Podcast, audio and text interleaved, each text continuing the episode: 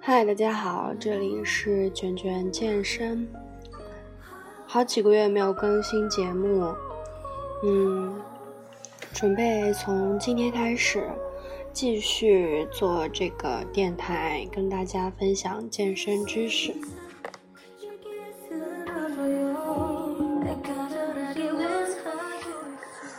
因为最近自己正在减脂。嗯，也遇到很多困难，所以最近自己买了一本书，名字叫《呃运动营养，运动与营养》，觉得上面的东西写的非常的系统。嗯，如果有机会的话，就把这本书的精华内容从前到后一直跟大家分节目，做成一期一期的节目跟大家分享。嗯，因为在减脂过程中，三分练七分吃，自己的锻炼也是比较勤快的。我平常都会做四十五分钟到一个小时的力量训练。嗯，比如说，呃，一个星期会练胸背、臀腿、间，基本上是这样的循环。嗯。然后呢，每天有氧也会做一个半小时，当然是一个小时到一个半小时，强度是中等强度。我会选择游泳和慢跑，或者是爬坡、快走，嗯，或者坐着蹬自行车。但是呢，最近的减脂效果反而不好，自己在那个。在记录饮食，用薄荷 A P P 记录那个吃的卡路里，但是呢，嗯，非常注重，嗯，也非常注重营养素的三大营养素的配比，比如说碳水化合物吃多少，蛋白质还有脂肪，嗯，但是坚持了一一两个月，但是那个效果并不好。嗯，做了个体测，嗯，体重呢，嗯，长了两斤，长了两斤，但是那个体脂仪，呃，不，就是肌肉量纯长了两斤，但是体脂是没有变的，脂肪量没有下降，可能最近就是减脂，脂肪没有减下去，脂，呃，那个肌肉上来了，嗯。虽然可能有些人觉得不错吧，但对于我自己来说，自己付出这么多，嗯，我觉得这个效果并不是很好，因为仅仅是两个月增了两斤肌肉，但是脂肪却一点没有变化，甚至长了几十还是几百克吧，反正就是基本没有变化，嗯，所以我嗯。好好检讨了一下自己，从昨天到今天，可能是，嗯，问题就出在，因为自己除了运动之外，并没有嗯日常的消耗，并没有日常的就是走动啊或者什么的，所以消耗也并不是很多，有氧的效率也不是很高，本身有氧一个小时消耗的也就两三百大卡。嗯，可能你吃点东西又把它吃回来了，嗯，所以，所以，啊，所以就是我虽然饮食记录了，比如说我，比如说我每天控制在一千五、一千六百大卡的样子，我按照薄荷上面的吃，但是我可能就是。晚上受不了，吃了点小饼干什么的，可能就把它超了。原来我是设定的正好的，但是我可能吃了点薯片、零食什么的，又给它给增回去了。所以，可能能能量的消耗与输出还是还是持平的。所以这可能就导致于我的肌肉量上涨，脂肪量没有下降的一个原因。然后呢，每天是嗯比较严格的，就是高蛋白、低低碳水的这个饮食的比例。这个饮食的比例，嗯嗯，所以就是每天让自己吃很多的蛋白质。嗯，虽然这挺好的吧，但是怎么说呢？太过于跟普通人相比吧，可能还是有一些严格，就是让自己高蛋白摄高蛋白摄入。嗯，可能我不需要那么多蛋白质吧。嗯，反正总结了一下这一两个月，觉得自己主要问题在于吃方面。嗯，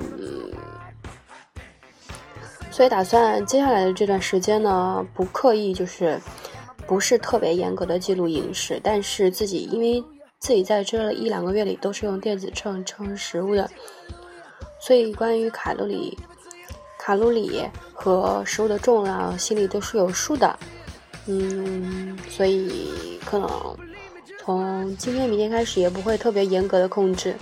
主要是还是看自己身体上的感受吧，还是看身体上的感受，嗯，是否处于一个健康的状态，精神是否好啊，还有这个锻炼是否有力气，嗯，前段日子实行低碳水化合物的饮食，导致自己没有什么很多的力气，所以下一阶段我可能会会提高碳水的摄入量。蛋白质尽量多吃，然后脂肪降到最低，呃，慢慢的减少零食吧。嗯，当然今天跟大家分享的这期节目还是，除去我刚刚说的东西，那是分享我自己的一个心得体会。然后接下来我就跟大家先讲一讲这个三大营养素的推荐摄入量，还有它的作用。让大家明白一下关于三分练七分吃吃的重要性，因为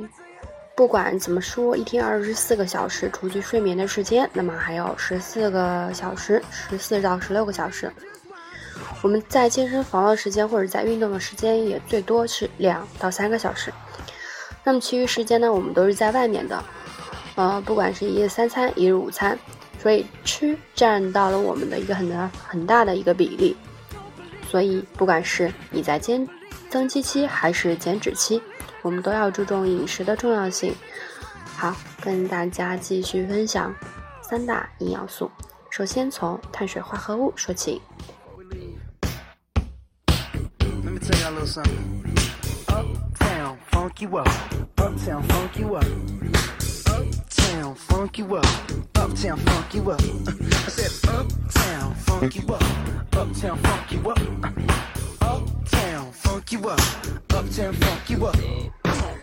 首先呢，说一下碳水化合物，它是一种包括单糖、多糖、双糖的有机分子，所有活细胞都含有碳水化合物。除了乳糖和少量来自动物的糖原外，植物是人类膳食中碳和水化合物的主要来源。我相信碳水化合物大家都很了解，主要是我们所吃的这个蔬菜水果，还有这个嗯主食饭米面中所含有的糖，就叫碳水化合物。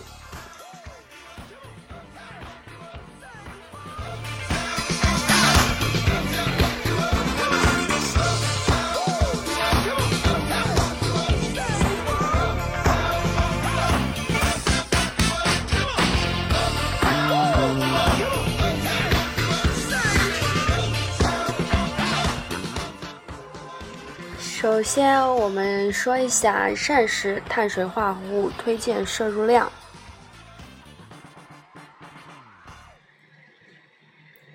碳水化合物丰富的来源包括谷类食物、饼干、糖果、面包，还有蛋糕。来自于水果和蔬菜的非常少，因为食品总重量中碳水化合物的百分比，它也包括了水的含量。然而，这些食品中的干物质几乎都是以纯碳水化合物存在的。在登山或者是长途跋涉时，活动期间人们必须运送这些食物供给，这就使富含碳水化合物的食品成为理想的轻质脱水食品的来源。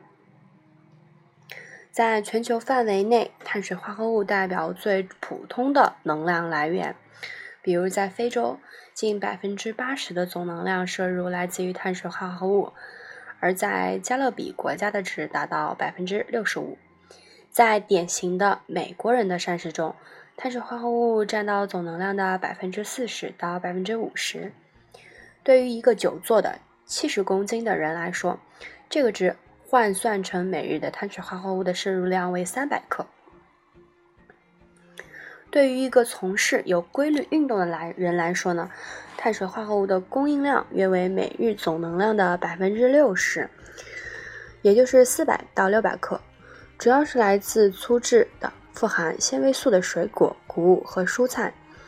在富含营养素的食品中，这个量可补充碳水化合物。用于体力活动水平增加所需要的能量，在高强度的训练中取得能量平衡的碳水化合物摄入量，应该增至总能量的百分之七十。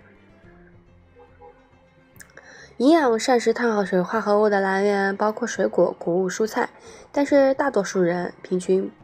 并不会吃这些食物。事实上，平均美国人消费的碳水化合物百分之五十是单糖的形式，主要是蔗糖和高果糖玉米糖浆。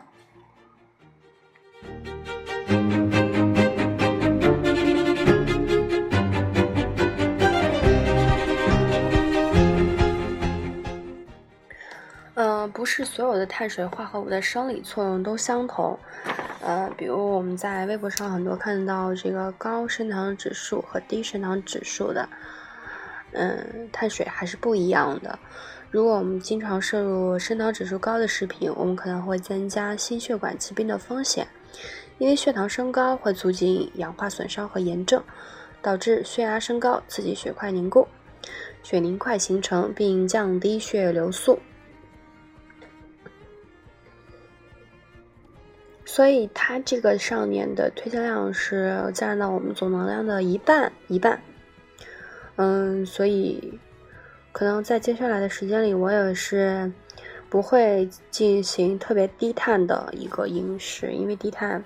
确实是让人浑身没劲，没有力气锻炼。好，再说一下碳水化合物的在体内的作用。碳水化合物呢，在能量代谢和运动表现中有四个功能。首先是能量来源，碳水化合物作为能量燃料，特别是在高强度的运动中，来自血糖以及肝和肌肉糖原分解的能量，最终为肌肉的吸收元素和其他形式更静止的生物功能提供能量。在进行激烈运动和高强度训练时，与脂肪和蛋白质相比，碳水化合物显示最有效的利用和耗竭。对于体力活动的人来说，足够的日常碳水化合物的摄入量可维持身体相对有限的糖原储备。相反，超出了细胞储存糖原的能力，便会触发过多的膳食碳水化合物的能量转化成脂肪形式并储存起来。它的第二个作用，碳水化合物会影响代谢混合物和节约蛋白质。第三呢，就是预防酮症。四就是中枢神经系统的燃料。那么我着重说下说了第一个，呃，作用。我觉得第一个作用可以有必要跟大家详细说一说。那么第二大营养物质呢，可以说一说脂类。脂类就是我们的脂肪啦。植物和动物含有长精链的脂类，脂类一般呈油性，而且不溶于水，但可溶于有机溶剂。根据一般分类，脂类主要分为以下三类：简单脂类、复合脂类和衍生脂类。简单脂类还有饱和脂肪酸、不饱和脂肪酸、甘油三酯，还有反反式脂肪。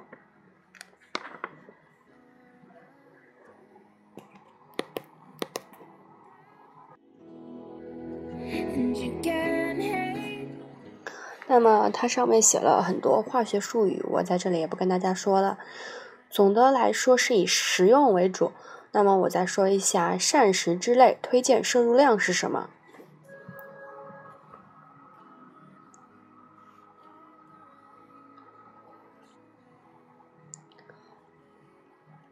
？AHA 鼓励美国人把重点更放多。更多的放在用于水果、蔬菜、粗粮、无脂和低脂奶制品、鱼、禽类和瘦肉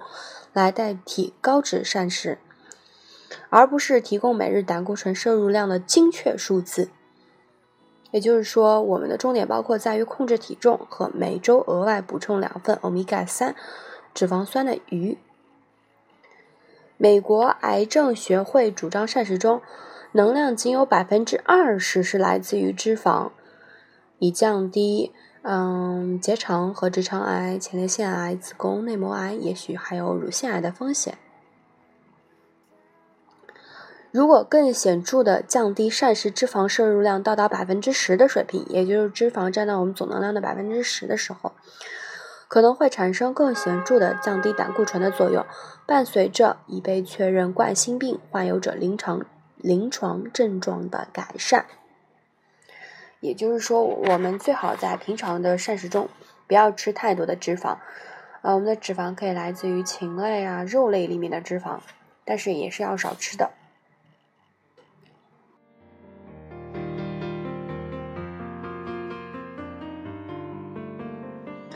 那么第三呢，就是对于我们运动健身人群来说非常重要的蛋白质。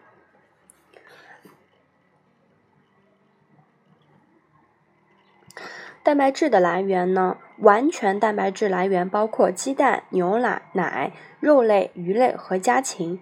在所有食物来源中，鸡蛋提供了最佳的必需氨基酸混合物，因此和其他食物相比，鸡蛋的质量最高，排位为一百。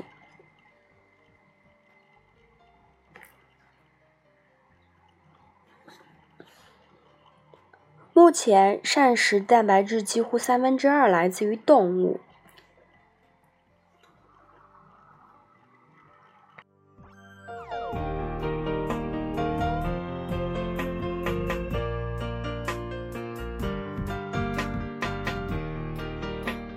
好，我们再说膳食蛋白质的推荐摄入量。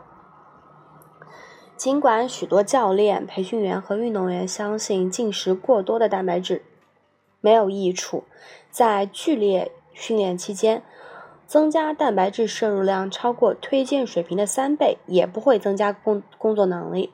对于运动员，简单的通过进食高质量蛋白质食物或特殊氨基酸混合物，并不能增加肌肉的质量。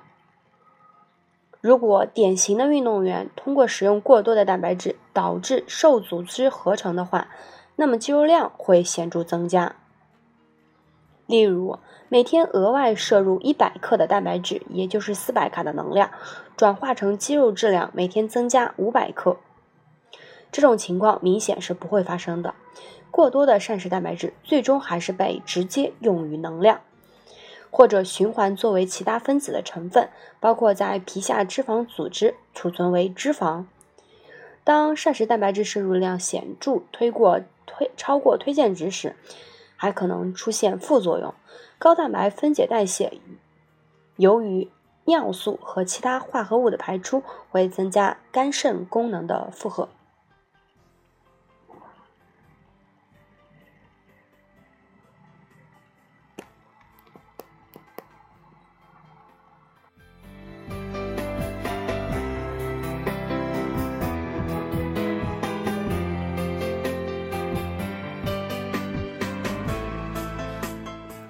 因为我们是个健身电台，所以我就在这里不说普通人的蛋白质摄入量的必须量。他们是每千克体重零点八三克蛋白质，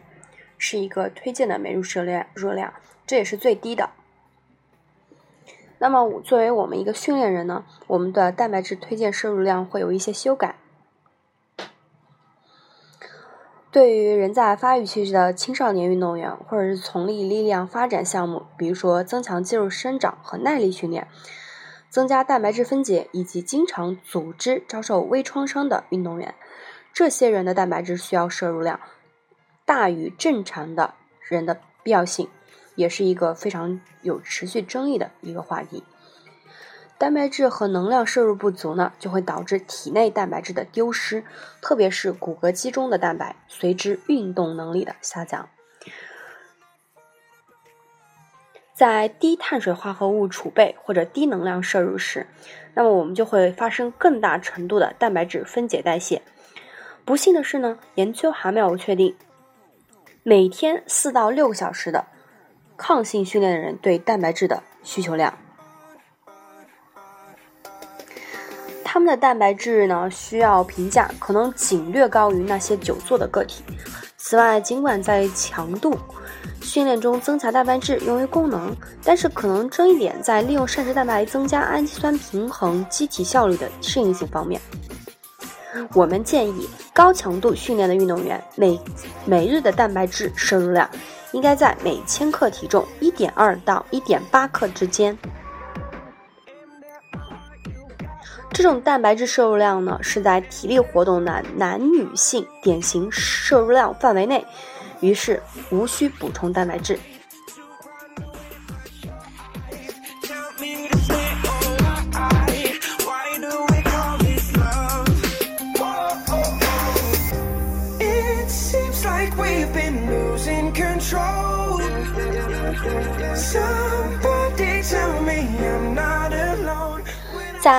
动期间呢，因为碳水化合物的储备耗竭，蛋白质分解代谢加速，于是定期剧烈剧烈运动的人必须使其肌糖原和肝糖原维持在一个最佳水平，以尽量减少受组织丢失和运动成绩的降低。好，这期节目呢，就是跟大家分享宏量营养素的推荐量以及它的简单概念。那么，相信大家也有个基本的了解。在以后的节目中，我会继续跟大家分享这个运动营养的知识。嗯，敬请期待吧，拜拜。you pick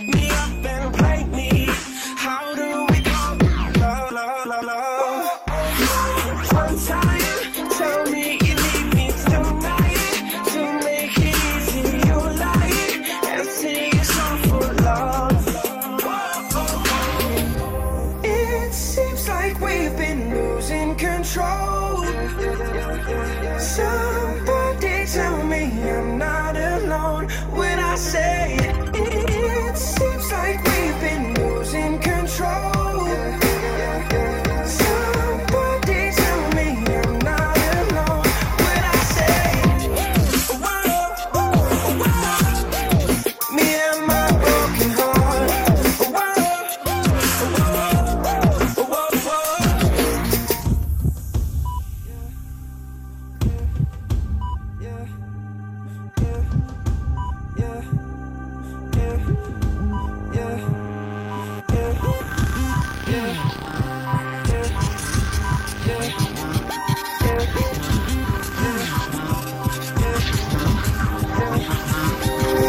my broken heart.